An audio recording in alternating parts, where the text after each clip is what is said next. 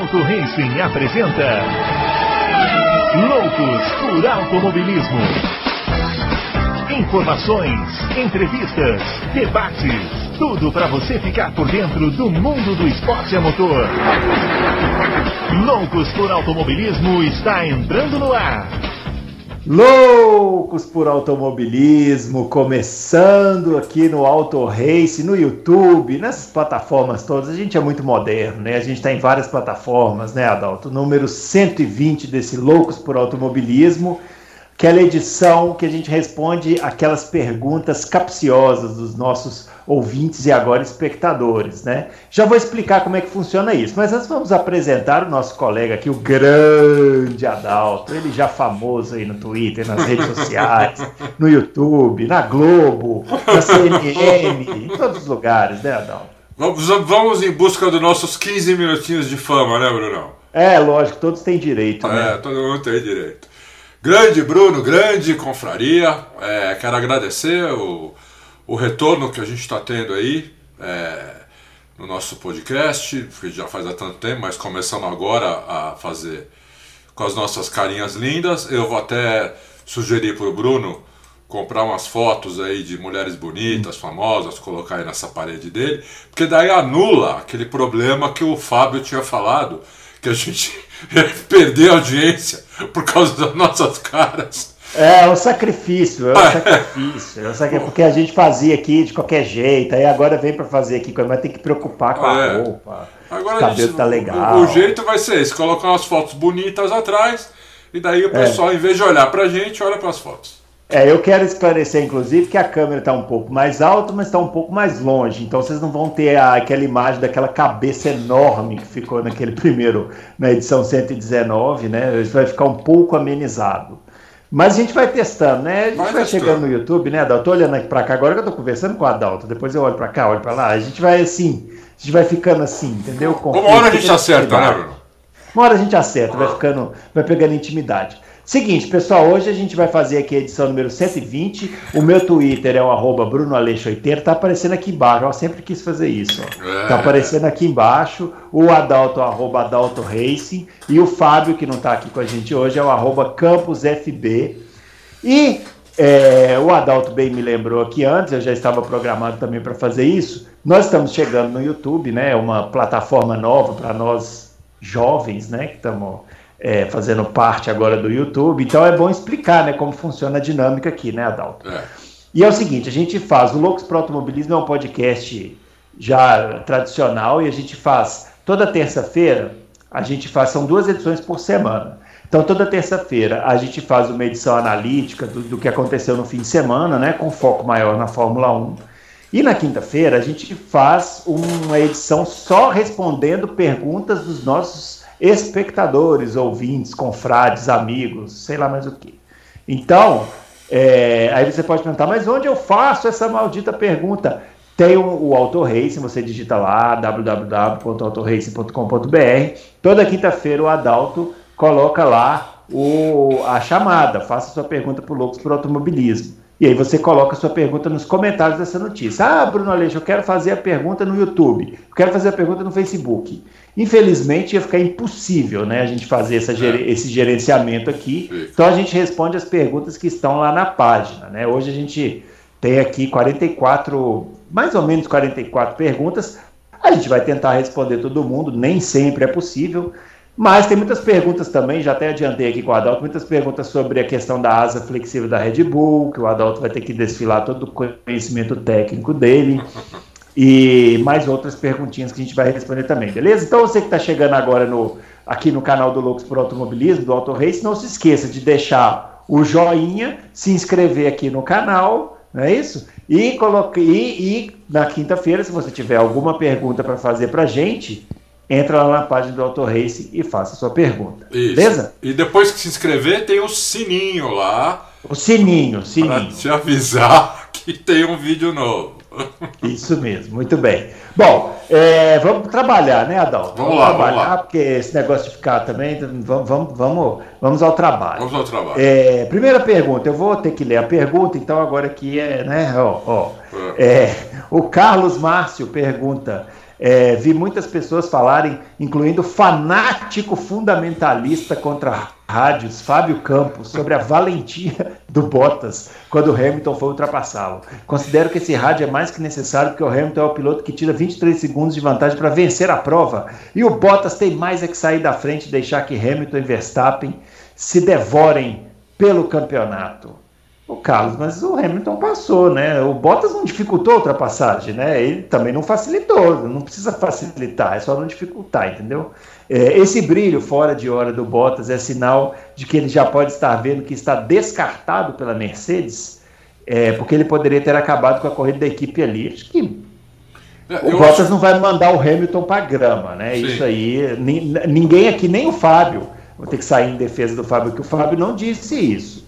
O que o Fábio disse é que não precisa da equipe se desesperar com mensagens do olha, o piloto está chegando, para o carro para o piloto. Não precisa disso. O Hamilton era 3 segundos mais rápido que o Bottas. Era chegar e passar. É. O Hamilton chegou e passou. Chegou né? e passou. Eu também, eu também acho. Chegou e passou, não atrapalhou nada. É, a simulação da Mercedes dava que ele ia chegar faltando uma ou duas voltas. Passou com seis voltas ainda, né? Seis voltas. Seis voltas ainda, então não o Bottas não se segurou, ele apenas não, não, tirou o pé do acelerador, mas ele não disputou posição com o Hamilton, entendeu? Então, Hamilton lá que pôs para passar, passou e pronto. Eu acho que, eu acho que isso é, é, o normal, é o certo. E acho que o Bottas sim está vendo que a, a, o assento dele é, tá, tá, tá muito perigando pro, pro, pro George Russell, que é o cara que vai substituí-lo lá ano que vem. Eu tenho é, não vou dizer que tenho certeza, porque não tenho essa informação. Não tem provas, mas tem convicção. É, tenho convicção e, né, minha e de gente da, de, dentro da própria Mercedes. Então, ele, é evidente que ele sabe que que que tá por um fio. Mas isso não acho que não tem nada a ver com o que aconteceu. É, e é bom lembrar que é, a gente está numa era de asa móvel, né, DRS. Então, não é tão difícil assim ultrapassar. Né? Se a gente estivesse falando de sei lá, 15 anos atrás, né, que você uhum. precisava realmente ir para ultrapassagem ali, realmente atrapalhar a corrida do Hamilton. Uhum. Até poderia, assim, pensar dessa forma, mas com DRS, né, uhum. não tem problema. Bom, o Márcio Paulino pergunta, Adalto, ah, é a primeira pergunta sobre a asa da Red Bull. Adalto, e essa asa extra e essa, essa asa traseira ultra flexível da Red Bull? Será que o desespero bateu na porta? É nítido perceber o movimento para baixo da asa nas retas durante a prova do último domingo. Ó, tem várias perguntas sobre asa flexível, então o Adalto respondendo essa aqui já vai responder as outras. Aí as outras a gente só vai agradecer a pessoa, mas ele vai falar sobre essa asa flexível aí. Bom, a Red Bull usa isso há muito tempo, não é de agora não só na asa traseira, como na asa dianteira, já usou no bico inteiro. Então, isso aí não é uma, não é uma novidade. Né? Isso, isso, sempre, é, isso sempre existiu. Porque é, por causa da, da, da, força, por causa do downforce, é, que essas partes aerodinâmicas geram, elas têm um. Elas têm um elas podem ter um, um pouquinho de. Elas mexem um pouco, elas não são absolutamente, absolutamente é, fixas. Elas têm uma, um, uma tolerância que, que, que pode existir. Então, a FIA, por exemplo, ela coloca peso. Como é que ela faz para medir isso?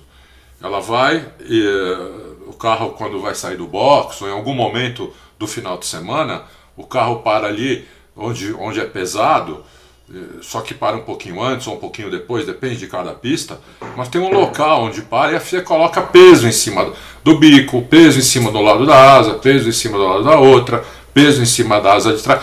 Todos os lugares que podem se mover, que alguém está desconfiado que pode mexer, elas colocam peso. Né? Se passou por aquilo, está dentro. Basicamente é isso. Se não passou, se ali ela coloca um peso e o negócio desce mais do que poderia, é, que é a, a, a, tolerância é muito pequena, não passa, entendeu? Então, é, essa imagem que tem da, da eu recebi, me mandaram por WhatsApp, por e-mail, por sinal de fumaça, Tudo 300 né? Deu um é, pombo correio aí, Isso, chegou, é. me mandaram aquilo, né? Eu, eu vi que mexe um pouquinho, mas é, é pouco, é, é, pouco. Então, uh, se, se tá dentro do regulamento ou não, isso não sou eu que tenho que dizer, é, isso não é, o, não é a própria Red Bull, não é a Mercedes, não é ninguém, é a FIA com esse teste que eu falei de peso. É um teste que eles fazem, eles colocam lá o peso, se não mexer mais do que pode, tá dentro, vai para a pista. Esse negócio de partes flexíveis é, é praticamente um hit anual da Fórmula 1. Todo ano tem alguma equipe que aparece com isso. Né? É. Eu me lembro que na época da. Puta, muitos anos, da Ferrari já, já inventou essa história, lembra? Eles até colocavam aquela câmera virada para trás. Isso. Aí você via o aerofólio baixando, né? Isso. O aerofólio isso. baixando e na hora da freada aumentava. Isso há muitos anos, sei lá, 2002, 2003, nem, nem tinha é, nem, nem tinha asa móvel. Ô Bruno, você chegou a ver um bico da Red Bull que, era, que movia o bico tinha inteiro? bico, é, a hora que os caras puseram o, o macaco e levantaram o bico, pra, fazia assim, ó. ó. É, é isso. Levantava o bico inteiro do carro com asa, ia com é. tudo para cima, entendeu? Então, é. é. isso aí é a FIA que tem que responder, não é a gente, é. porque eu posso achar que isso está fora e a FIA vai falou não, não tem o que você achar. A gente coloca um peso lá. Se estiver dentro do negócio, tá, tá. Então é, tem que esperar. Provavelmente nessa próxima, na próxima corrida em Mônaco, eles vão colocar o peso, vão filmar, vão fazer o diabo ali para mostrar para as pessoas que que tá certo ou se for para punir a Red Bull que tá errado. É, as equipes estão sempre no limiar, né? Sim, Sim exatamente. Testando, né? Falou tudo. Sempre testando. Vão sempre no limiar de todas as regras, não é, é. só dessa, de todas. É. é. Muito bem. Ó, o Mário Sérgio. Pô, tá sacanagem. Ó. Sem querer bancar o pai Adalto, mas um exercício, um exercício de futurologia. Em quanto tempo o Mazepan vai durar em Mônaco? Primeiro, vai bater na primeira curva, vai bater de 10 a 20 voltas, vai bater no meio da corrida em diante, ou vai só vai só chegar 40 segundos depois do Mick Schumacher e milagrosamente completará a corrida. A pergunta Outras é, será que ele larga? pegar 10 pontos no fim de semana para prejudicar pilotos. O que vai acontecer com o Mazepin? Olha que sacanagem, Mazepin. Eu não sei nem se ele larga, se vai ter carro suficiente para ele largar. Imagina, o fim de semana inteiro. Então, porque antes da corrida tem os três treinos livres e a classificação, né? Então, é, eu espero, eu não, não desejo mal para ninguém, muito menos para ele, que é uma pessoa que eu nem conheço. Muito menos para ele, muito menos para os moradores de Mônaco. Muito né? menos para os moradores de Mônaco. Entendeu? Eu não desejo isso, eu espero que ele consiga andar com o carro sem bater. Mas assim, pelo histórico das primeiras quatro corridas, é bem capaz de ele já bater no primeiro treino livre, depois bater de novo no segundo. É, é difícil. Eu espero que isso não aconteça. É. Sacanagem. outra aqui, ó. Sandro Castiglione, com grande preocupação, que pergunta o que podemos esperar do Mazepin em Mônaco.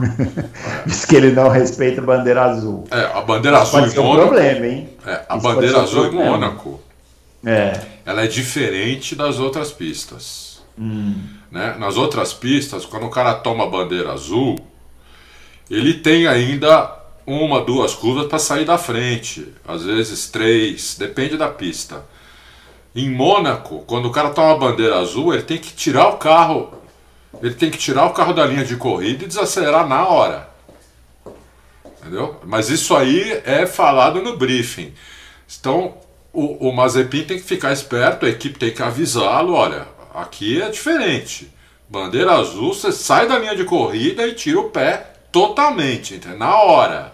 Senão é complicado, senão ele vai, vai ser punido mesmo. É, vai ter piloto até torcendo para ele é. ficar ô, na primeira ô, ô, Bruno, você lembra de uma corrida que o Coulter ficou 40 voltas atrás do, do daquele brasileiro? Bernoldi, é um clássico. O Bernoldi, né? é um clássico. É um clássico. Mas ali estava disputando posição, não estava? disputando posição, é. e o Ron Dennis ficou bravo. Ficou bravo. Foi, falou um monte lá pro, pro Bernoldi, ameaçou, falou é. que a sua carreira vai acabar. É, é, é. com toda aquela simpatia do é, O pessoal fica bravo, né? O cara tava disputando posição, mesmo. É, é. Então, enfim. Bom, o. Ah, e detalhe, isso aí que o Adalto falou, não tinha DRS, então o Culta tinha que passar no braço. Né? Não, não passa, não passa. O Daniel Oliveira. Ah, e o, o Sandro Castiglione também pediu para falar sobre a asa da flexível, a gente já comentou. O Daniel Oliveira, na opinião de vocês, quem foi a melhor surpresa e a pior deste ano? Vale piloto e equipe. Puxa vida. Aquela história, né? Surpresa pressupõe uma expectativa baixa, né? É. Pô, olha, para mim, para mim tá sendo por enquanto o Ocon tá sendo a melhor surpresa, porque eu acho que ele tá indo melhor do que eu esperava. É, os outros eu esperava mais ou menos o que está acontecendo, os que estão indo bem.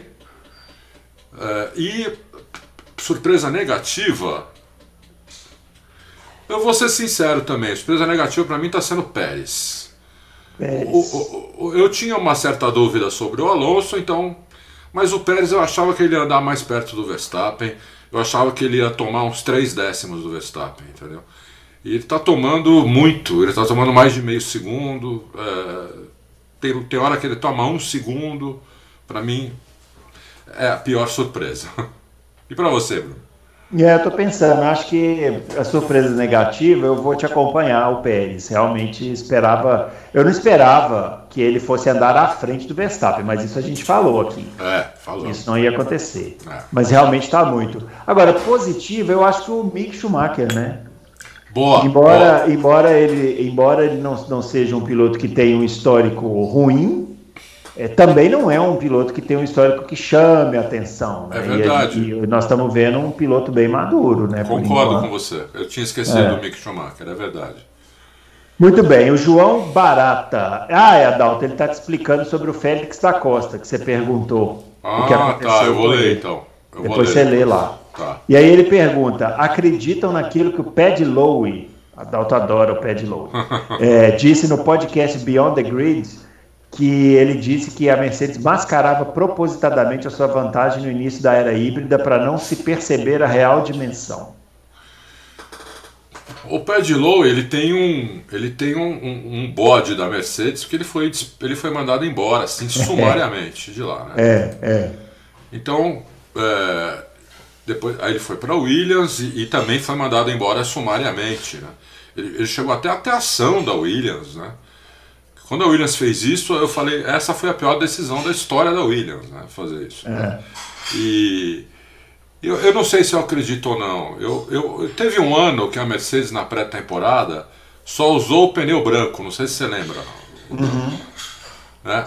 Naquele ano eu achei que ela estava mascarando a, a, vantagem dela. Eu não lembro que ano foi esse, foi 2015. Ah, também não. Foi 2016, mas foi 2015 ou 2016 é, que ela só usou pneu branco a pré-temporada inteira, não usou nenhum outro pneu. E mesmo assim ela foi um pouquinho a coisa mais rápida que, que outras que estavam usando pneu macio. E ela com pneu duro. Uma coisa muito, muito absurda, porque a diferença desses dois pneus é tipo um é. segundo e meio. Uhum. É, então eu acho que nesse ano sim, nos outros eu não, não, não saberia dizer.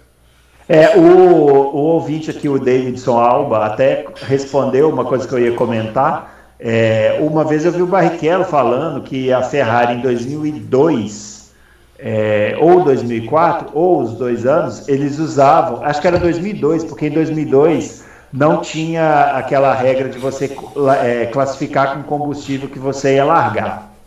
E o, o Barrichello contou que eles andavam com o tanque cheio o tempo inteiro no treino. O tempo inteiro, porque não queriam entregar o tamanho do potencial. Para que faz isso? Você pode perguntar, né? Para que as equipes. Você tem meio segundo de diferença. Você fala assim, eu preciso chegar naquele meio segundo. Aí as equipes trabalham para chegar naquele meio segundo de diferença. Quando elas chegam, aí a Ferrari soltava mais um pouquinho. Falo, Pô, mas não é possível. De onde está saindo? É, é. é para não entregar o, o ouro para o bandido. O Barrichello contou que eles faziam isso, foi em 2002. É, Alexandre Nascimento pergunta: olha, do jeito que eu gosto, curtinha e objetiva, Adalto. O Verstappen deveria trocar o estrategista? Eu acho que sim, é, porque já é a segunda e é, essa foi muito clara, essa, essa foi muito bizarra, né? É, foi demais. É, eu acho que sim, eu trocaria, ou eu chegaria na, no, no, Christian Horner e lá no, no Marco, né? Famoso pirata aí para os nossos confrades, e falaria para ele o seguinte: olha, mais uma desse cara tem que trocar, porque. Mas ali, deixa eu perguntar, não foi uma questão de um estrategista? Foi uma questão de um estrategista ou foi uma questão de uma decisão da equipe? Todos envolvidos ali. É, não, é. O, nesse caso você tem uma certa razão, porque é, o estrategista ele tinha que ter pensado isso logo na sexta-feira para poder guardar mais um pneu médio. Então ele tinha que chegar no. falar isso com o Verstappen e os, e os dois, ou só ele, falar isso com o Christian Horner. Que daí iam colocar mais gente junto, talvez envolvesse até o Adrian Newey, entendeu? Envolver mais gente para guardar um pneu. Porque para a estratégia dar certo precisava ter mais um jogo de pneu, né? É, que eles não poderiam usar, eles acabaram usando. Então é verdade, pode ser que seja uma. Mas de qualquer maneira, a, é, o estrategista não teve a iniciativa de, de fazer isso, entendeu? Eu duvido que se o estrategista tivesse falado isso com o Adrian Newey, com, com o Christian Horner, com quem quer que seja, eles não iam pensar e iam acabar fazendo. Porque ele ia, ele ia lembrar de 2019, falar, em 2019 aconteceu isso, agora nós temos chance de acontecer de novo, se a gente usar todos os pneus. Então eu acho que isso devia partir dele. Mas, mas a gente não sabe, é, não, não tem essa informação, não. não é, a, Red Bull a Red Bull está indo atrás do pessoal da Mercedes, né? É. E tem uma pergunta que daqui a pouco você vai ver, me deixou com uma pulga atrás da orelha, mas eu vou, vamos, vamos esperar chegar nela. José Antônio Vieira pergunta, é, pergunta não, primeiro parabeniza pelo, pelo pelo Loucos no, no YouTube, muito obrigado, né? Estamos aí, né? Vocês pediram, a gente está aí. Vamos ver quanto tempo vocês vão aguentar ficar vendo a nossa cara. E ele pergunta direta também: Fórmula 1 usa direção hidráulica ou direção elétrica? Hidráulica. Hidráulica. Aí a resposta. Por que a, a hidráulica? Porque a, é, a elétrica usa um motorzinho, será? E, e pesa mais? Isso, usa um motorzinho e a, e a direção elétrica por melhor que ela seja, ela tem um pouquinho menos de precisão do que a hidráulica. Hum. Entendeu? A hidráulica ela é instantânea. E a, é como o mouse com fio e o mouse sem fio. O mouse, o mouse, por melhor que o mouse seja sem fio, ele tem um lagzinho de milésimos de segundo que o mouse com fio não tem, entendeu? É, é mais ou menos isso. É, eu, para falar a verdade, não sou muito fã dessa direção elétrica, não. Não sei se você já teve oportunidade. O carro fica parecendo de brinquedo, assim, né? Não dá eu, muita... eu tô no meu segundo carro com direção elétrica. É... No primeiro eu, eu demorei um pouquinho para acostumar. E nesse segundo não me acostumei totalmente, até porque esse segundo, a direção é, elétrica dele é melhor que a do primeiro. Hum, então, é, é, então eu, eu acostumei rápido, mas uh, direção, eu adorava a direção hidráulica. É, eu, eu, eu acho melhor também. É. Bom, o Luiz Kinderé pergunta: sinto que o Leclerc deu um passo a mais no quesito corridas. Pelo que vi nas últimas provas, ele tem sido mais constante, tem errado menos do que na temporada passada. Queria saber a opinião de vocês. Leclerc é um futuro campeão ou não passa de uma promessa? Não, eu tô mais para um futuro campeão, é, cada vez mais. Foi, foi exatamente isso que ele falou agora que eu comentei no vídeo que eu fiz logo após a corrida. Que a diferença que eu tô vendo, pelo menos nas quatro primeiras corridas, é essa. O Leclerc continua rápido como ele era, só que ele parou de cometer muitos erros que ele cometia. Então ele, eu não vi o Leclerc ainda cometendo erro esse ano. Ele pode ter até cometido, mas eu não vi. Então, se ele continuar, se ele mantiver alta velocidade, alta precisão e quase não cometer erro, é, é, é disso que um campeão é feito. Muito bem, agora olha essa pergunta aqui, que interessante, ó, da Gabriela Trindade. Vocês acham que com Bottas e Pérez, com essas performances bem abaixo dos companheiros de equipe, ano que vem poderemos ter Hamilton e Russell na Mercedes, Verstappen e Bottas na Red Bull. Afinal, apesar de sempre criticado, Bottas costuma estar entre os três primeiros e ajudar no campeonato de construtores. E mais eu complementaria: o Bottas está na Mercedes e a Red Bull está buscando gente da Mercedes. Olha que raciocínio interessante, não tinha pensado nisso. Minha resposta para a Gabriela é essa. Joinha para o vídeo e para Gabriela. Isso, porque é, matou aqui o Bottas como segundo piloto. Faz tempo que eu não vejo um segundo piloto tão bom. É, talvez o Rubinho tenha sido um segundo piloto muito bom. Depois do Rubinho a gente não viu. Eu não lembro de ter um segundo piloto tão bom. Assim. Segundo piloto, o Rubinho já era por contrato, né? O, o, o, Bottas não é um segundo piloto por contrato, mas ele faz um papel de segundo piloto que me fala outro que faz igual. Eu não vejo. É, ele vai sofrer igual todos sofreram, porque o carro é difícil, né? Mas ele tem a bagagem da Mercedes. Sim, tem a bagagem tá da Mercedes. Agora. Da operação de Olha... pista da Mercedes, né? É, exatamente, da operação de pista, da estratégia. O que, que eles conversam lá sobre estratégia? A Red Bull sofreu esse final de semana com estratégia. O que, que eles conversam lá sobre estratégia? É. E o Bottas tem uma, o Bottas tem uma qualidade que pouca gente sabe, mas ele é um cara que adora simulador. Diferente, uhum. por exemplo, do Hamilton, que odeia simulador. O Hamilton praticamente não usa o simulador da Mercedes. É, ele usa para efeitos promocionais, não para treino. O Bottas não, o Bottas usa simulador direto, entendeu? Os, os caras chamam o Bottas para ir na fábrica para quando eles mexem alguma coisa, querem fazer um acerto diferente, chamam o Bottas. Então o Bottas é muito bom para isso. Eu, eu, eu, eu vejo muito o Bottas lá, viu? Talvez. É, realmente, eu nunca tinha parado para pensar nisso, mas é. faz sentido. Bom, o Budiene Fonteles, antes de mais nada, parabéns pelo podcast 119, muito obrigado.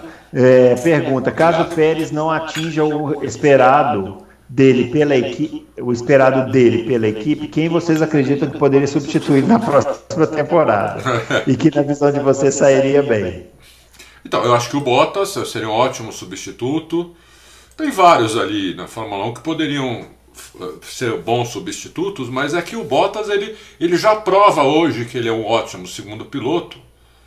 É, que ele, ele aceita bem o fato de, de, de, de, ter um cara que é mais rápido que ele, não fica reclamando, não fica choramingando, não fica segurando o cara na pista, não fica fazendo política, não faz joguinho mental, nada, entendeu? E ele entrega. Né? O Bottas já foi, várias, já foi algumas vezes vice-campeão, e quando não é vice-campeão é terceiro colocado no campeonato. Então você pega os pontos aí do, do, do Hamilton, pega os pontos do Bottas e do Pérez, você vê a diferença. O Bottas tem muito mais pontos que o Pérez, sendo que numa corrida o Bottas não marcou porque bateu. Se tivesse marcado ponto naquela corrida, ele estaria estaria dando uma surra homérica no Pérez. É, eu já vou para outro lado. Eu acho que pode ser mesmo o Bottas agora realmente essa questão me colocou essa pulga atrás da orelha, mas eu iria atrás do Norris, sabe? Iria, iria atrás de alguém para ir junto, é, a Red Bull. É, pode ser, é. mas é que aí o, o, o, é que aí o seguinte, tem que ver com a cabeça da Red Bull, né? O Norris, eu não sei se ele aceita bem isso, entendeu? Se ele aceita então, bem isso. É. Porque a Red Bull gosta de pedir pro cara sair da frente. A gente já viu, a gente viu inclusive com, com o Verstappen e com o Ricardo. Depois não aconteceu mais porque não precisou. Né? Não precisou e eles também não queriam obedecer, né? É, também, é. Mas elas, a Red Bull pediu várias vezes, tanto pro Ricardo quanto pro Verstappen, sair da frente. Depois daquela pancada que eles deram em Baku, principalmente. É, não sei. Eu, eu, eu queria ver, eu, eu preferia ver gente do mesmo nível brigando, mas é, vamos ver o que eles vão fazer. Sim, eu também. O, é, o Danilo Moreira pergunta sobre a asa flexível da Red Bull, perguntando como que isso é aceito pela FIA. A gente já respondeu aqui, viu, Danilo? Volte lá na barrinha, aquela barrinha vermelha do YouTube, volta lá. Vai conseguir ver a resposta.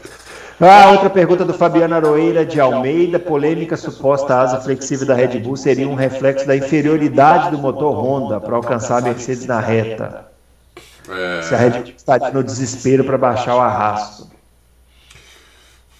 Na verdade, como, como eu falei antes, né? tudo o que a Red Bull puder fazer para baixar o arrasto, ela vai fazer. É tudo que tiver, é lógico. A FIA e as outras equipes só vão aceitar o que ela fizer que seja dentro do regulamento, não fora. Né? Então, é... mas isso quase todas as equipes tentam, mesmo, as, mesmo a Mercedes ela tenta fazer o menor arrasto possível. É que o, um dos vídeos que eu recebi tinha, tem a comparação: metade da tela é a asa da Red Bull, metade é da Mercedes. A da Mercedes não mexe nada e a da Red Bull mexe. Mas quem tem que, como eu falei no começo, quem tem que decidir se, se essa mexida está dentro do regulamento ou não é a FIA. Muito bem. Caio Paim pergunta, Adalto, vi muito questionamento sobre a estratégia Red, da Red Bull, mas o fato do Hamilton não ter feito a sua primeira parada logo na sequência do Verstappen, o que tudo indicou que daria a ele a liderança da corrida, não foi um erro da Mercedes? É, pois ao não ter feito isso, a equipe acabou escolhendo vencer da forma mais difícil. Não. É, acredito que o cara, que caso Hamilton tivesse assumido a liderança na primeira parada, devido ao ritmo de corrida dele, a Mercedes poderia ter vencido com mais facilidade, também ter sido uma corrida menos movimentada pela disputa na ponta. Não, não. Se o Hamilton parasse antes do que ele parou, a não ser que ele parasse antes do Verstappen, aí ele faria um undercut no Verstappen, e talvez ele passasse. Mas é, como o Verstappen parou cedo, o pessoal talvez não, não tenha acompanhado. O Verstappen, inclusive, parou antes da equipe chamá-lo. A equipe chamou ele para a volta seguinte, ele entrou uma volta antes. Por isso que demorou tanto o pit stop dele. Então o Verstappen já estava vendo que precisava entrar, ele estava com medo que o Hamilton entrasse e fizesse um undercut nele. Então ele entrou primeiro. Né? Aí o Hamilton, se entrasse na volta seguinte, já voltava atrás. Né? Então ele fez o certo, ele esperou mais umas voltas, eh, o pneu dele ainda não estava ruim e entrou. E, e aí a Mercedes, né, nós pusemos uma notícia ontem. A Mercedes, durante a corrida, a Mercedes estava vendo que o, que o, uh, o desgaste do, do pneu estava maior do que eles tinham previsto, do que nas simulações que eles tinham visto. Porque eles têm um monte de sensor que vai nos, no carro, no pneu, na roda, em todo quanto é lugar, motor, tudo. Estava mostrando um desgaste acima do previsto. Né? Por isso que eles resolveram fazer a segunda troca. E eles tinham guardado lá um jogo semi-novo e resolveram, vamos usar, vamos fazer isso então. E fizeram a segunda troca. A ideia era fazer uma troca só. Vai no Autorrace que você vai ver, vai ver essa notícia. Essa, esse artigo é de. Hoje é quinta, eu, eu acho que é de ontem é, do Andrew Schloven falando isso. Hoje nós vamos pôr um dele falando da, da UP também, que a, que a UP melhorou, que eu tenho vinha falando isso desde Portugal. Ele, nós vamos colocar essa matéria porque ele falou de novo. É, ele falou, agora foi ele que falou. Muito, Muito bem. bem. O comentarista chamado Maciota. Não sei o que significa esse nome, mas é isso que está escrito aqui. O comentarista chamado Maciota. Qual? Qual? Aonde? Ah lá, é uma, um anime japonês, o, o, o ah, avatar tá. do cara. Ah. É. É isso, tem gente que coloca esses nomes, né? A gente não deixa, não, não a gente não deixa de, de ler também a pergunta. E é uma boa pergunta. Dada a dificuldade do Sérgio Pérez em se adaptar ao carro da Red Bull, o problema está nos pilotos que não possuem capacidade de se adaptar ou teria o carro da Red Bull problemas no seu projeto que dificultam pilotos não geniais de conseguirem guiar o carro. É, Vejo muita gente falando que o carro é para o Max, mas nunca vi ninguém da Red Bull dizer isso diretamente. Não vão falar nunca. O problema não estaria muito mais na filosofia de projeto do suposto mago da aerodinâmica ao invés dos pilotos. Eu acho que o nosso comentarista chamado Maciota está colocando em xeque a capacidade do Adrian Newey, hein, Adão? Tá, tá colocando, mas a pergunta dele é muito boa. É boa. É, é muito boa o comentarista chama, vou chamar você só de Maciota, tá? Maciota. É, o, o Maciota é o seguinte. O carro, é lógico que o carro é feito por Verstappen, vou dizer por quê. Porque o carro é feito de um ano para o outro em cima do feedback que os pilotos que estão lá dão. Quem é que está na Red Bull desde 2016? É o Verstappen. O Ricardo saiu. Quando o Ricardo, quando eles, quando eles souberam que o Ricardo ia sair, o Ricardo já não dá mais feedback do carro. Né? Aí entra o. O carro foi feito então para 2018, já com 2019, desculpa, só com o feedback do, do Verstappen. Verstappen. Isso. Aí tava lá o francês lá, como ele chama? Companheiro de equipe dele, o Gasly. Gasly. Gasly. O Gasly teve que guiar um carro que era feito para o Verstappen. Né? Por quê? Por que, que era feito para o Verstappen? Porque o feedback era do Verstappen. Né? Por isso, não é que o piloto fala assim, olha, quero que você faça um carro que eu gosto para mim assim. Não. Os dois pilotos dão feedback. Só que o piloto que vai embora, o feedback dele é esquecido e mostra, e eles vão para o piloto que vai continuar, é óbvio. Né? Não adianta você fazer um carro para o Hamilton se o Hamilton está indo para a Ferrari. Ou a Mercedes fazer o ano que vem um carro que o Hamilton gosta, se ele está indo para a Ferrari, por exemplo. Né? Então, um, vai ser um feedback do piloto que vai ficar. Então, o carro é feito com feedback do Verstappen. Muito é, bem. Desde 2018. Agora, se tem erro de projeto, eu, eu acho que não, não tem erro de projeto, senão o Max não ia conseguir guiar o carro também. Né? Porque o piloto nenhum, em tempo nenhum, em época nenhuma, é Deus, faz milagre, não. O piloto gênio, ele consegue tirar tudo do carro, que o carro pode dar. Não é o que ele pode dar, que o carro pode dar. Às vezes o piloto, muitas vezes o piloto pode andar mais do que o carro. Mas se ele tentar fazer isso, ele vai andar de lado e vai perder tempo. Então ele tem que andar no limite do carro, não no limite dele. No limite do carro. O carro da Red Bull é evidente que é um carro difícil de guiar. Né? É... E os outros pilotos estão tendo muita dificuldade para guiar o carro. Muita dificuldade. Eu não sei nem se o Ricardo, se voltasse para lá agora, se ia guiar o carro igual ao Verstappen. Acho difícil. Acho é, difícil. é uma boa questão. É. Agora, tem uma coisa né, que acontecia, por exemplo, vou dar um exemplo bem próximo, o pessoal vai, conhece, o Ingo Hoffman. O Ingo Hoffman uh, ficou 20 anos na Stock Car, mais ou menos, acho que foi 20 anos, não lembro. Ganhou 12 títulos. É muito, todos os anos. É, é. É, ele era um cara que os chefes de equipe falavam assim: o feedback dele não serve, porque ele guia qualquer coisa. Se o carro tiver traseiro, ele faz tempo, se o carro tiver dianteiro, ele faz tempo. Se o carro tiver com motor, não é campeão, ele, ele desconta em curva em freada. Se o carro tiver com motor campeão e ser ruim de curva, ele faz a curva mais devagar e acelera antes dos outros para aproveitar a reta. Quer dizer, é um cara que o feedback dele não serve muito porque ele guia qualquer coisa. Não estou dizendo que isso é o caso do Verstappen, mas pode ser também, entendeu? Pode ser. É. O Hamilton é um cara que guia qualquer carro também. Até hoje, ele guiou qualquer carro também. Quando eu estou falando guiar, guiar rápido. Muito rápido, cometendo muito pouco erro. Qualquer tipo de carro. O Verstappen pode ser que seja um também. Muito bem, ó. o Fábio Lopes. É, sobre o Leclerc, gostaria que pensassem sobre sua trajetória. Além de disputar roda a roda com Verstappen desde as categorias de base, vejam o que ele fez desde que chegou na Alfa Romeo. São resultados surpreendentes e demonstram que ele anda mais que seus carros. É, apesar de talvez não estar na prateleira de Hamilton e Max, hoje Leclerc pertence a essa posição. A gente já falou, né, do, do Leclerc. É, ele, ele vai, ele vai.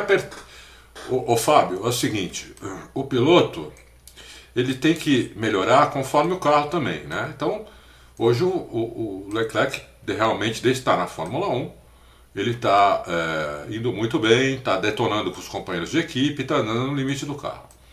Para a gente saber se ele está no limite, se ele está na mesma prateleira do Hamilton ou do Verstappen, só se ele tiver um carro para disputar o campeonato né, uh, junto com eles. Se o Leclerc hoje, se a Ferrari hoje fosse, vai, meio segundo por volta mais rápida, seis décimos por volta mais rápida, ele seria um carro para talvez disputar o campeonato e a gente vê, ia ver como ele vai nas disputas contra o Hamilton e o Verstappen, entendeu? Então a gente só vai saber isso na hora que ele tiver um carro para ganhar o campeonato, para ou pelo menos para disputar o campeonato. Então o Verstappen a gente não, não tinha visto antes também. O Verstappen nunca teve um carro, ele, ele teve carro para ganhar corrida, mas nunca teve carro para ganhar campeonato.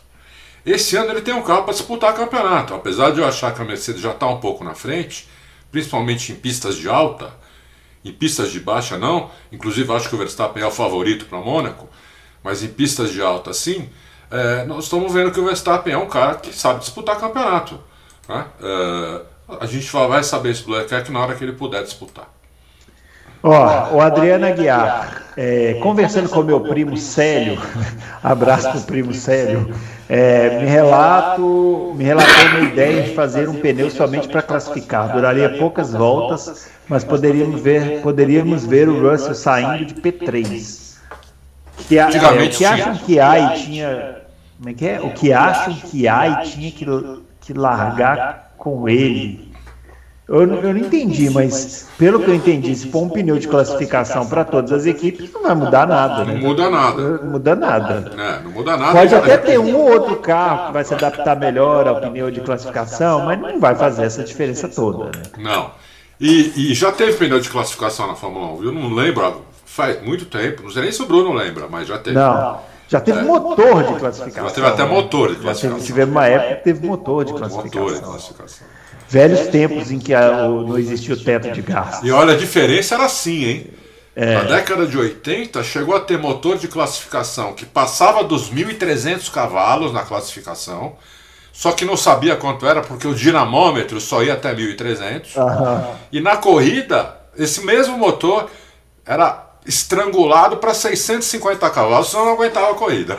É. E quebrava, sei lá, 30, 40 motores no ano. Sim, né? sim, exatamente. Ó, Fernando Paixão. É, algum de vocês parou para pensar por que das equipes ainda não terem aproveitado a borracha extra desses pneus de 2021 para fazerem estratégias baseadas em instintos longos?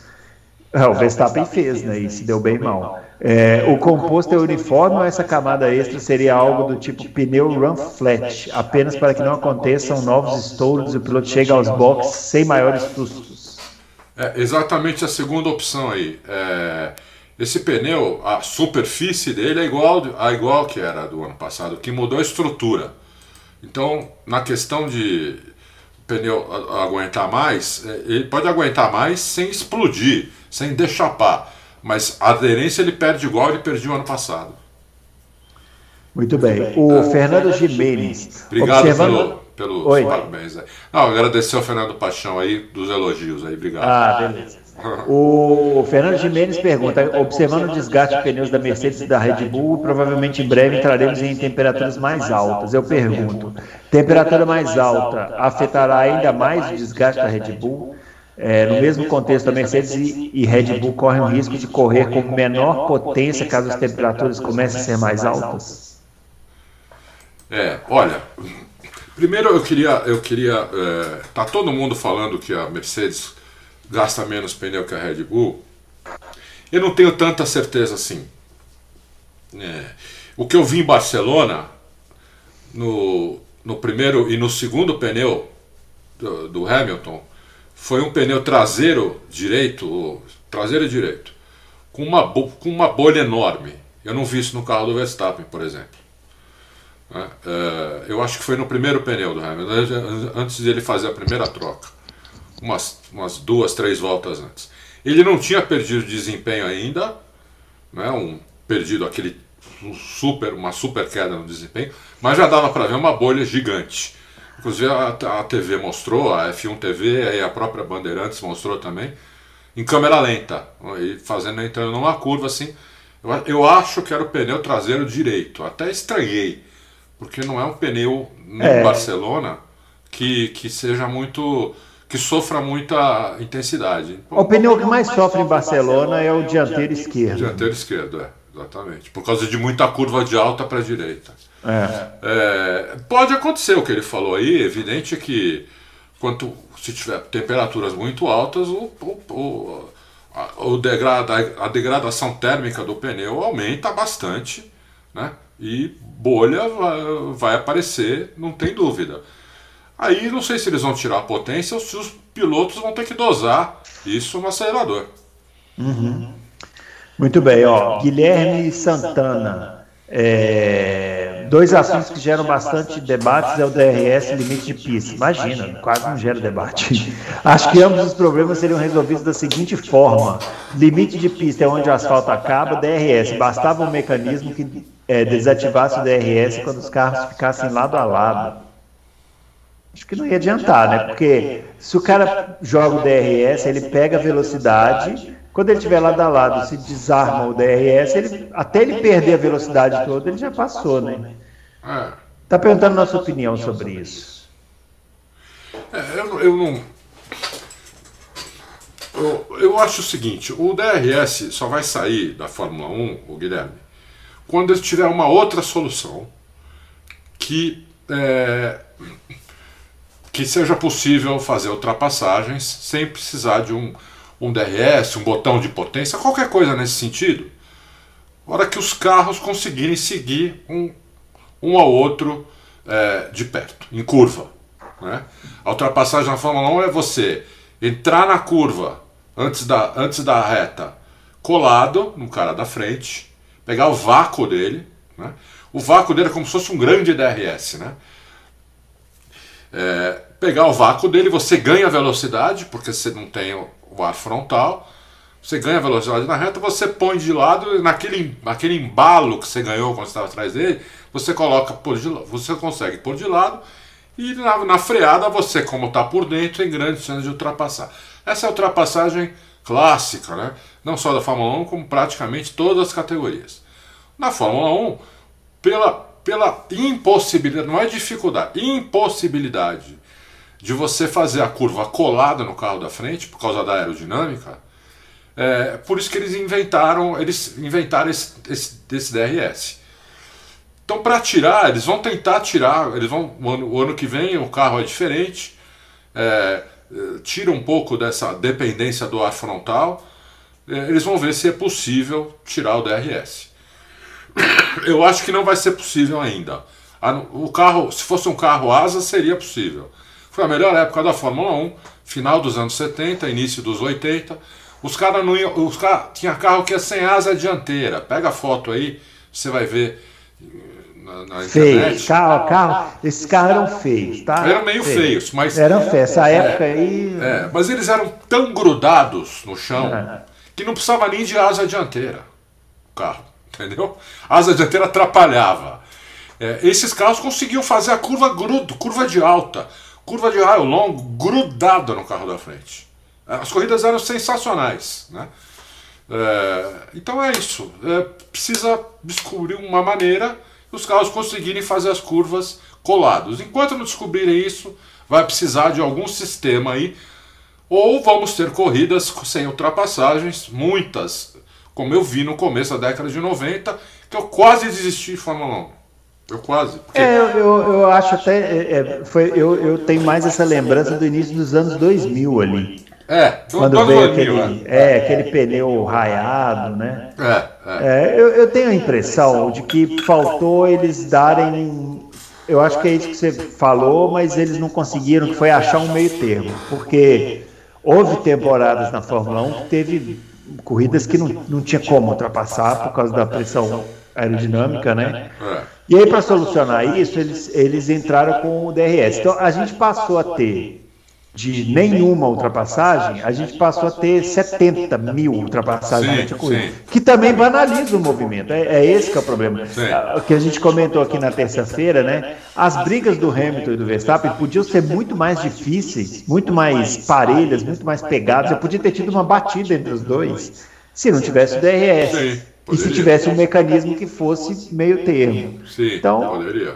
é difícil. Quer assistir uma corrida não tão antiga quanto os anos 70 e que tinha um efeito solo básico e que permitia os caras é, andarem próximos uns dos outros? Vai aqui no YouTube, no canal do blog da Indy, procura lá, Fórmula Indy, 95, 96, 94, 90, essas temporadas aí, ó, corridinhas Mas, top a Indy tinha efeito asa. É, tinha efeito solo, então. Efeito solo. Efeito solo, é, exatamente. Mas não era um efeito solo. Não era igual, igual aos anos 70, era um é. efeito solo mais ou menos. Então, dava para o cara andar perto, mas não tão perto, dava uma quantidade de ultrapassagens que eram difíceis, mas não eram banalizadas. É.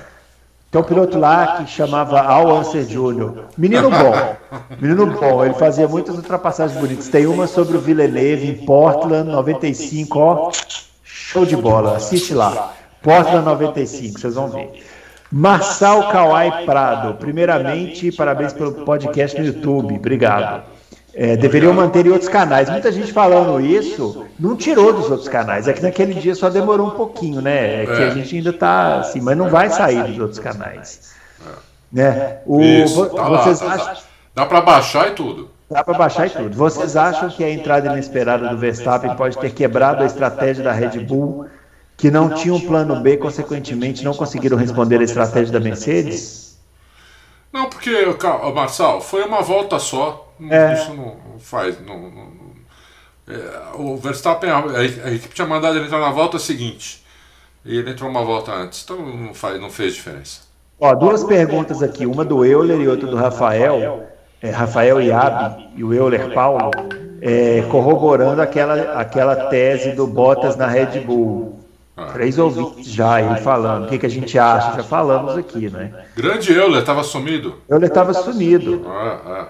Euler, para quem não sabe, é o nosso auxiliar aqui. Toda vez que a gente fala, eu tenho certeza, eu falei esse link aí do, das corridas no, do YouTube na Índia, ele vai colocar lá para vocês. Aí vocês o homem das fotos, dos vídeos, é, show.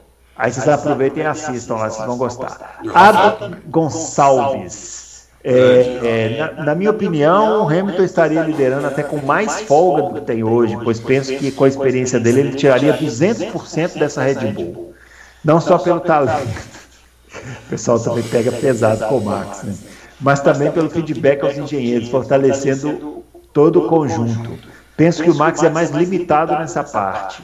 Ele só anda rápido pronto. Acredito que o Max tinha uns 85 a 90% do potencial desse carro da Red Bull. Então os outros pilotos, coitados dos outros, é. dos companheiros de equipe É, e ele acha que o Hamilton tiraria 100% e indicaria os engenheiros é, como tirar mais ainda. É, é isso, ele está dizendo que o Hamilton na Red Bull estaria andando mais do que o Max, basicamente é isso. Ah, não sei se estaria andando mais. É, ele, ele, ele faz uma comparação, só, só para te ajudar, ele faz uma comparação que é o seguinte: o Max tiraria da Mercedes o mesmo que o Hamilton tira.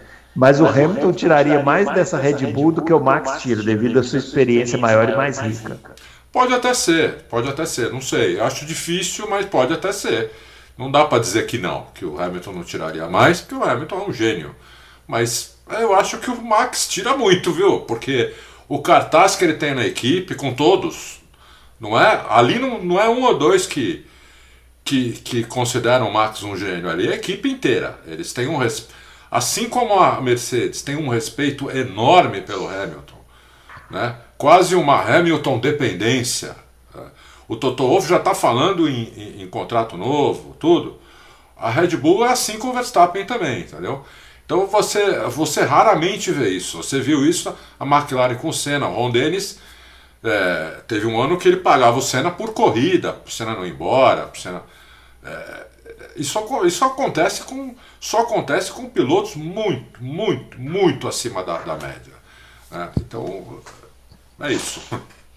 Muito bem, o Lucas Nobre, é, parabenizando pelo formato em vídeo, e pergunta: será que a Red Bull volta a vencer campeonatos na, pra, será que para a Red Bull voltar a vencer campeonatos na Fórmula 1 não seria necessária uma mudança geral na liderança da equipe? Entendam como medida a troca de Horner, Adrian Newey ou Helmut Marko, dentre outros principais integrantes. Nesse ano eles começaram bem a temporada, mas ao que parece em pouco tempo permitiram a recuperação da Mercedes.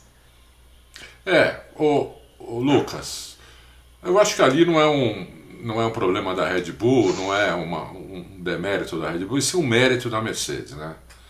A Mercedes a gente já falou aqui várias vezes a, da excelência dela desde a fábrica, desde a fábrica de motor, são duas fábricas separadas em lugares separados na Inglaterra, são próximos, mas são separados, são em cidades próximas, mas são, são em cidades diferentes.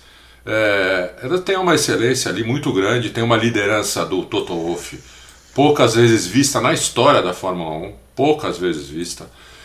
É, eles perdem todo ano muita gente para outras equipes, é, às vezes nem para outras equipes, os caras simplesmente vão trabalhar na indústria aeronáutica, vão, e, no, a, a, coisa não cai, entendeu? Não, não, então eu acho que aí um mérito da Mercedes, não, não acho que eu acho que eu, eu se fosse ter uma equipe, eh, se tivesse que contratar um, um chefe de equipe, eu, eu tentaria contratar o Toto Wolff se ele fosse só um chefe de equipe.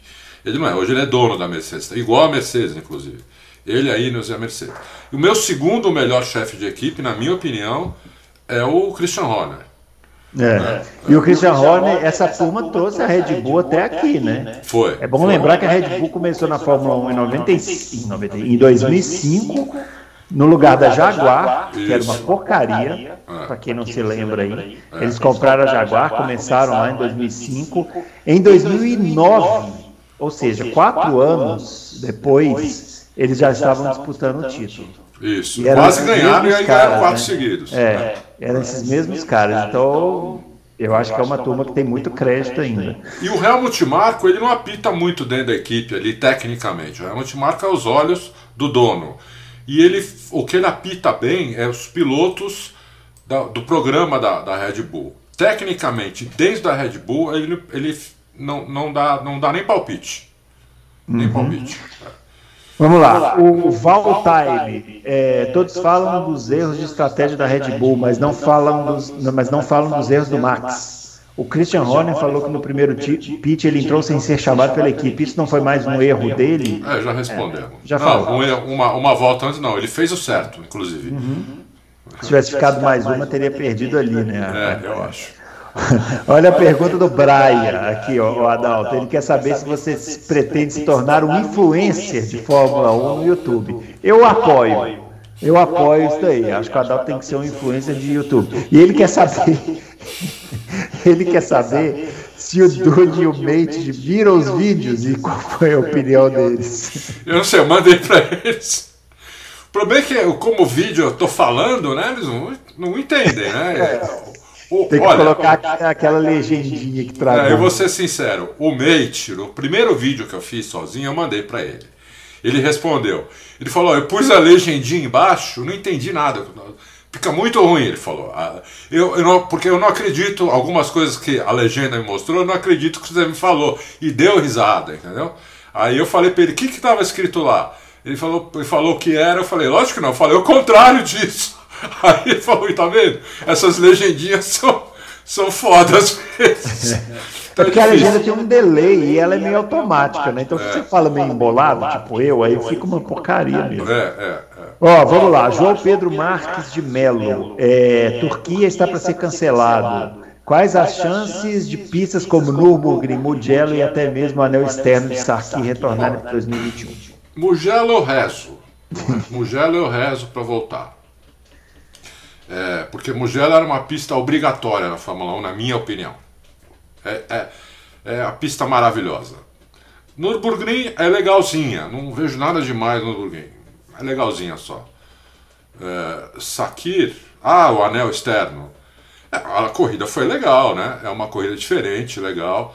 Eles estão falando que vão fazer duas em. E na Áustria. Na Áustria agora, né? Que é uma pista simples também, pouco parecida, inclusive, com o anel externo de Sakir, né? É. Se for, for imaginar, ela é bem parecida. É. Porque ela é um quadrado, a Áustria é um quadrado e no, num dos quadrados ela tem um dente para dentro, assim. E o que era legal nessa pista, né? É, essa pista era linda. Era maravilhosa. Maravilhosa, né? Estragaram a pista. Estragaram a pista. O Alisson Reis, Adalto. Não, esse aqui a gente já respondeu, da asa flexível. É, pergunta para o Fábio. Bom, se quiser responder, o high rake da Red Bull pode ser o fator do carro destruir mais os pneus, visto que a aerodinâmica dos touros tem por base a pressão na dianteira, com o carro mais traseiro tende a escorregar mais, assim passando da janela de temperatura e deteriorando os pneus? Então, oh, Alisson, uh, vamos esperar mais um pouco, talvez, no negócio dos pneus, que eu não estou convencido disso ainda. É, eu, eu já não estava, e, e, com, com, a, com a matéria que a gente publicou do Andrew Slovin falando dos pneus do Hamilton, aí eu tô quase. Eu fiquei mais confuso. Mais, mais confuso não, fiquei, eu fiquei mais certo de que não é, não é bem isso que está acontecendo, entendeu? O que acontece é. Uma coisa que a gente sabe, é certeza, é que a Red Bull aquece o pneu mais rápido que a Mercedes. Porque a Mercedes, no ano passado, usou, usava o, o, o, o DAS né, para aquecer o pneu. Esse ano não tem mais DAS. e ela está com um pouco, pouco mais de dificuldade de aquecer os pneus. A Red Bull ela passou ano passado desenvolvendo o carro suspensão para aquecer os pneus mais rápido e ela conseguiu. Mas e, e, eu não sei se esse aquecimento da Red Bull ultrapassa o, o teto, ultrapassa o que deveria. Se ela sai da janela, entendeu? É, eu não estou convencido disso ainda. Então eu não, não, não, posso, não consigo te, te dar essa resposta. Muito bem, agora aquele momento que a gente tem que ó, abrir, a, abrir o DRS tá para poder acelerar aqui. Ó. O Alberto Amorim, focando na McLaren, será que o Ricardo achou o caminho das pedras? É, acho que tem que esperar mais um pouco. Espero que tenha achado. É, Vamos ver Mônaco. A gente ficou empolgado com o Ricardo em Barcelona, mas o Fábio Campos no último Loucos ele puxou um pouco a gente por o chão, né? É. Quer dizer, a gente realmente ele tem razão, realmente não foi tão diferente dos resultados que o Ricardo já tinha tido. Foi melhor, mas não ainda aquele Ricardo que se espera, né? É, é que o Fábio ele também ele não ele, falou que compara pouco o, o, piloto com o companheiro de equipe. Eu comparo muito. Então a gente tem opiniões um pouco diferentes em relação a isso. Mas Mônaco é uma pista que o Ricardo anda muito bem. Muito bem. Você lembrou no Loucos passado, ele ganhou uma e quase ganhou outra. Quase ganhou outra. Então, então, vamos ver como é que vai ser em Mônaco. É. Nishan Capuji. É, falando, perguntando o que a gente achou do desempenho dos brasileiros na corrida da Fórmula 3. Ah, eu não vi a corrida. Você viu? Também não, Nishan. Sorry about that. É, então, e aí ele pergunta também sobre a Red Bull, se vai ter fôlego para superar a Mercedes. Ah, pergunta de um milhão de dólares, né? É. é, pergunta de um milhão de dólares. Aí eu acho que a Red Bull precisa. Primeira coisa que a Red Bull precisa é, é que a poder andar com potência máxima no motor. Esse é, para mim, é ponto pacífico. Se eles não andarem com potência máxima no motor, eles não vão ganhar o campeonato. Eles vão perder o campeonato. Vai ficar essa coisa de quase de eh, o Verstappen consegue ganhar uma corrida, o Hamilton ganha as outras duas, depois vem uma pista mais travada, o Verstappen consegue ganhar, o Hamilton ganha mais, mais três e, e chega daqui a, daqui a 12, 13 corridas, a gente vê que não dá mais para a Red Bull. Entendeu? Então a primeira coisa acho que é o motor, que eles têm que conseguir andar com potência máxima. Senão você já pode cortar várias pistas aí do, do, do cardápio da Red Bull que eles não vão ter chance. Muito bem, o Sync Header. As UPs são limitadas a três por ano por carro, por motivos de contenção de custos. Se por acaso não houvesse essa limitação, ou se ela fosse de seis motores ou mais por carro, poderíamos ver modificações nos pódios de algumas corridas? É, poderia. O problema é assim, né? Quando a regra é igual para todo mundo, teórica, a gente não. Né, ela tá valendo. Por exemplo, hoje a regra é 3, é para todo mundo. Se passasse a ser a 6 para todo mundo, talvez ajudasse um pouco a Honda isso, né? porque ela poderia talvez deixar em mais, mais corridas um motor com potência máxima, porque ela poderia, ia poderia trocar os componentes o dobro do que pode. Mas isso é conjectura também, né? É difícil dizer. Antigamente era um motor por, por final de semana e mais antigamente ainda, como disse o Bruno, chegava a 3, 4 motores ah, no final de semana. Era limitado. Era limitado é. As Muito equipes bem, mais ricas usavam 3, 4 motores no final de semana. Isso aí. O Rafael Barros pedindo para disponibilizar no Spotify, está, está sendo disponibilizado sempre, porque só na terça que demorou um pouquinho. O pergunta por que o Ricardo é tão super valorizado? Ganhou poucas corridas, pódios, nenhuma pole. Bom, por nós não, né? A gente sempre.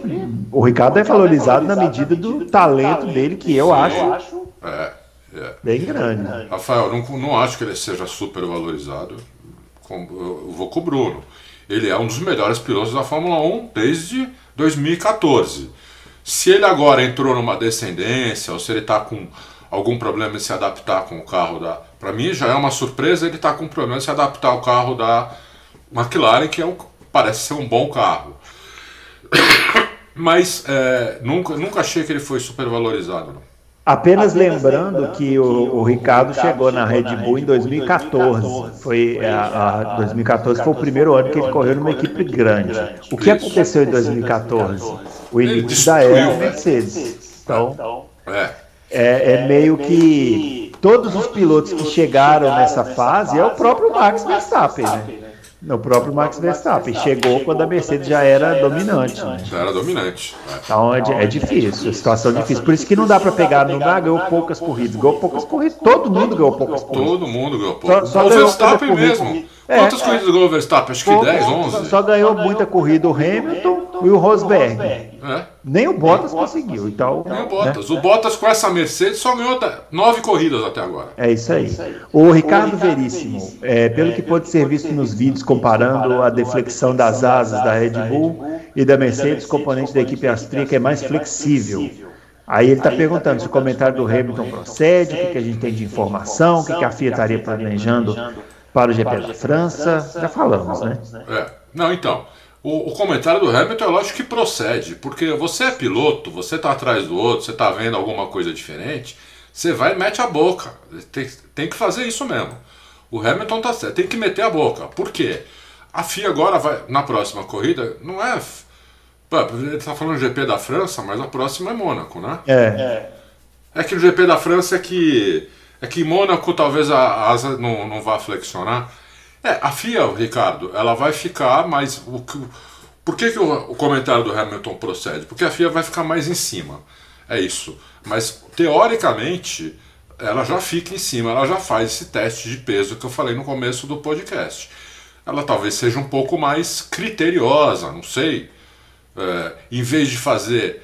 Uh, porque os carros são sorteados, né? Quem vai, vai fazer isso, quem vai fazer aquilo, qual carro vai ser desmontado qual carro vai ser inteiramente medido, tudo isso é sorteado. Pode ser que eles já peguem a Red Bull para fazer esses testes de peso em todas as corridas a partir de agora. É o máximo que, eu imagino que eles possam fazer. Doutor Botelho. Abraço para o doutor Botelho. Ele pergunta: é, a única forma, ao que me parece ter aqui, a única forma do Verstappen vencer corridas é seguir vencendo as batalhas roda a roda com Hamilton nas largadas e a Red Bull marcar de perto as estratégias do Hamilton. Vocês conseguem ver outras formas de Verstappen e Red Bull baterem Hamilton e Mercedes? É, assim, é, em, em pista travada eu acho que tem chance da Red Bull bater a Mercedes. Nas pistas de média para alta, é, se for pista muito de alta, nem se o Verstappen largar melhor e passar na largada, o Hamilton depois passa ele na, na durante a corrida. É, tem que melhorar o motor, primeira coisa.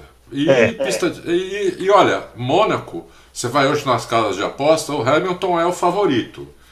Eu, se alguém quiser uma dica, aproveita agora e já coloca algum no Verstappen, porque eu acho que o Verstappen é o favorito. Se o Hamilton ganhar, ganhar acompanha aqui o meu raciocínio. Se o Hamilton ganhar Baku e Mônaco, a gente pode já dar adeus para o nosso campeonato que a gente estava que querendo sim. ver, né? Eu, acho que Eu achei que a gente ia ver até a última prova. Tchau, campeonato. Tchau. Se o Hamilton bom, ganhar em Mônaco, e principalmente em Mônaco, se ele ganhar em Mônaco. Aí, amigos, infelizmente, Aí, amigo, será mais um ano para a gente ficar só esperando ó, que prova que ele vai ser campeão. Marcelo BP. É, caso o Hamilton permanecer para 2022, apenas para 2022, se o Adalto acha possível a Mercedes chamar o Russell para o lugar do Bottas, usando a próxima temporada com dupla função, aprendizado e observação, e caso ele vá muito bem, o Toto Wolff optar por não trazer o Verstappen na sequência. É, lembrando que o contrato holandês termina em 2023. É, antes de você responder, ele fala: ah, o âncora não lembrou ao Fábio sobre comentar a respeito do Botafora do Stroll. Como não? Ele, ele falou que vai pesquisar sobre a sua pergunta, Marcelo BP. Você vai ter o privilégio de ter uma pergunta respondida em detalhes por Fábio Campos. Pô, aí pega leve comigo. Vai lá, Dal. É, eu acho que o Marcelo BP, eu concordo com o que ele falou aqui. Eu acho que sim o, a Mercedes vai chamar o Russell para o lugar de, do Bottas ano que vem, até para não perder o Russell, né? porque senão ela perde o Russell. Uh, e uh, caso o George vá muito bem, o Wolff não optar por trazer Verstappen na sequência. Pode, pode acontecer isso. Se o, se o, o Russell chegar lá, der conta do recado, né? É, mesmo e ganhar total confiança da equipe, eles não precisam do Verstappen depois. Né? Eles não precisam do Verstappen depois. Vai ver muito, tem que ver muito como, como vai ser o Russell, qual vai, ter, qual, é o tempera, qual vai ser o temperamento dele na hora que ele virar um piloto alfa. Ele não é ainda um piloto alfa, nem pode. É um cara que te, anda muito bem, tem um desempenho espetacular, tudo, mas o carro que ele tem é um carro ruim, que anda atrás, né? que anda atrás fazer o que o Russell faz é mais fácil, por exemplo, do que fazer o que o Bottas faz. O Bottas tem que andar junto com o Hamilton. Ele tem que bater o Hamilton às vezes em corrida, tem que bater o Hamilton em classificação, tem que andar próximo do Hamilton na corrida. Se o Hamilton ganha, ele tem que chegar em segundo ou terceiro. Isso é mais difícil do que o Russell está fazendo. Porque o Hamilton anda muito, estão no melhor carro, eles são cobrados constantemente. Entendeu? Então tem que esperar o Russell sentar no carro com o Hamilton como companheiro de equipe e falar: Meu, não é mais o Bottas. Aqui eu tenho aqui o octacampeão, ou heptacampeão, o que seja. Eu tenho aqui um multicampeão, um recordista de tudo, um cara que a equipe toda respeita, gosta, acredita. Tenho que, dar, tenho que andar, no mínimo, colado nele. Se ele fizer isso, talvez não precise do Verstappen. Se ele não fizer isso, é o Verstappen que vai para lá quando acabar o contrato dele. Muito bem. O Itamar, última pergunta agora. É, pergunta para o Adalto: será que, ter, que para termos um campeonato disputado até o final, o Hamilton tem que pilotar um carro ligeiramente inferior aos outros competidores? Eu, eu diria que não ligeiramente, é, pois pelo que vejo, com carros iguais ou minimamente melhores, ele se mostra muito superior aos outros, inclusive ao Max, pois o controle sobre os pneus é hoje uma vantagem relevante que o faça sobrepor aos outros. Itamar, é muito difícil a gente dizer que o Hamilton é muito superior. Quão, quão, quão superior o Hamilton é ao Verstappen? Né? É, eu não, eu não, não me atrevo a dizer que ele seja pouco superior ou muito superior. Ele é superior ao Verstappen porque ele tem mais experiência. O Hamilton tem mais experiência, tem um, tem um foco total hoje na Fórmula 1. A gente já falou isso em outros podcasts. Ele está sem namorada, já faz um tempinho, inclusive, tão focado que ele está na Fórmula 1. Né? Hamilton não faz outra coisa, mas ele está que nem era o Senna a diferença do Senna, além do talento que o Senna tinha, era o que ele era obcecado pela Fórmula 1, por, por ser o mais rápido, por ser o melhor. Ele era obcecado. Né? Isso levou o Senna a, a ser tudo o que ele era até hoje. As pessoas acham que ele é. Grande parte das pessoas acham que ele é o melhor piloto da história por causa disso. Né? O Hamilton está assim, desde que começou essa pandemia. O que ele melhorou de 2019 para esse ano não é brincadeira. Realmente, em 2019 você achava que o Hamilton já estava naquele máximo, que mais que aquilo, pô, não dá para fazer mais do que ele faz. Em 2020 ele já foi melhor e esse ano ele está sendo melhor ainda, né? Mas por que, que a gente está vendo que ele está sendo melhor ainda? Porque ele tem um competidor de altíssimo nível, que é o Verstappen, com um carro ali parelho, começou o ano melhor, agora está um pouco pior, é, que está desafiando o Hamilton. Né? O Hamilton tem um desafio hoje. Por isso que ele elevou, elevou o nível. Agora, é, o, não, não subestime o Max Verstappen. O Max Verstappen é muito bom, ele é excelente. Eu sugiro, inclusive, ao pessoal que subestima o Verstappen, ir no GP do Brasil, se tiver GP do Brasil esse ano, se Deus quiser, vai ter, né? Só se Deus quiser. Outras pessoas não sei se querem. Mas se Deus quiser, vai ter. É, vá a Interlagos, entendeu? É, vá lá no setor G, que é na, na, na, na, na reta oposta, e olha ali o Verstappen guiando, olha o Hamilton, olha os outros, e você vai ver com seus olhos o quão o Verstappen é bom, entendeu? O quão o Hamilton e o Verstappen são superior aos outros. Né? O Verstappen, inclusive, olhando ao vivo, a tocada dele é mais, inclusive, é mais. É, é mais espetacular. Né? Não estou dizendo que é uma tocada melhor, né? não. Mas ela é mais espetacular, né? por causa da dificuldade que ele tem em conseguir andar com a Mercedes. Olha onde anda o Pérez em relação ao Bottas. O, o Bottas está dando uma surra no Pérez. Surra total. É, só que assim, só fazer uma ressalvinha que o Pérez também tem quatro corridas, né? É, tem quatro corridas, ele é vai, verdade. vai chegar é lá. é. Eu Só tenho esperança ainda que ele vai chegar lá. Mas assim, eu vejo o pessoal muito subestimando. Você não, você para achar o Hamilton o melhor de todos os tempos, por exemplo, você não precisa subestimar o Verstappen. Então, Você não mas precisa sube- subestimar o Alonso. A gente vive nessa era. É, a gente Você fala bem de um, você está obrigado Exatamente, a falar é. mal do outro. né? Não precisa subestimar ninguém, né? O Hamilton pode ser o melhor de todos, o melhor da história. Isso não, quer- isso não quer dizer que os outros, ou, ou nesse caso o Verstappen, eu estou falando isso agora para o Itamar, porque eu tenho lido muito isso no- nos comentários, não só no Auto Race, em outros lugares também, né? no YouTube e em outros lugares. Não, é, não é assim, entendeu? É, o Hamilton pode até ser A gente tem o um exemplo em é casa aqui disso aí, que é o Pi- Piquet versus Senna. Isso, isso. O cara acha que o Piquet é bom, então não, o Senna é ruim. Não, É. o Senna é bom, não, o Piquet é ruim. Isso, isso. Você pode até achar que o, o, o- tá aqui, ó, o, o Hamilton, né? Tá no teto aqui, ó. Aqui é o teto, não dá pra passar daqui. O Verstappen, meu, ele tá aqui, ó. Entendeu? É. Ele não tá aqui. Ele tá aqui, ó. Verstappen. Mas eu Então, diria que isso aí é, é- transcende o esporte, né? O ensino É, para a vida. Né? É isso aí. Não, você gostar de uma coisa não quer dizer não gostar de outra. Isso, isso, isso. Curta os dois, curta a disputa. Isso que, isso que importa. E outra coisa, se você for no Interlagos, no setor G, como o Adalto falou, meu conselho é leve protetor solar e capa de chuva. Capa de chuva. Ah, mas como assim protetor solar e capa de chuva? Leve. Você vai me É, porque o setor G não é para os fracos. Não é para os fracos. Pessoal, é isso. Finalizando aqui o nosso Loucos pro Automobilismo número 120. A gente volta na semana que vem. Esse fim de semana tem Stock Car, falando em Interlagos, né? Tem Stock Car. O Antônio Félix da Costa vai correr. Ó, da outra quinta-feira, da- antes da prova de Goiânia, eu e o Adalto falamos aqui, assista Stock Car, assista Stock Car, porque vai ser a melhor corrida do fim de semana. Nós vamos falar de novo que o pessoal ficou bravo, que a gente falou que a corrida foi ruim, porque foi ruim mesmo. Eles mexeram lá no regulamento, a corrida agora vai ter 30 minutos cada bateria, melhor. Poderia ser mais um pouquinho, mas ok. Tá melhor um pouco, já dá uma corrida de Melhorou um hora. pouquinho.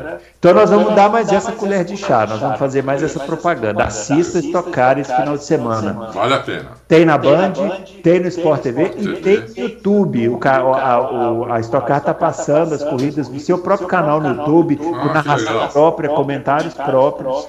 Então é muito legal. Ao vivo no YouTube, né? Ao vivo no YouTube. Fica lá depois, se não puder ver ao vivo, né? Pode, pode assistir depois.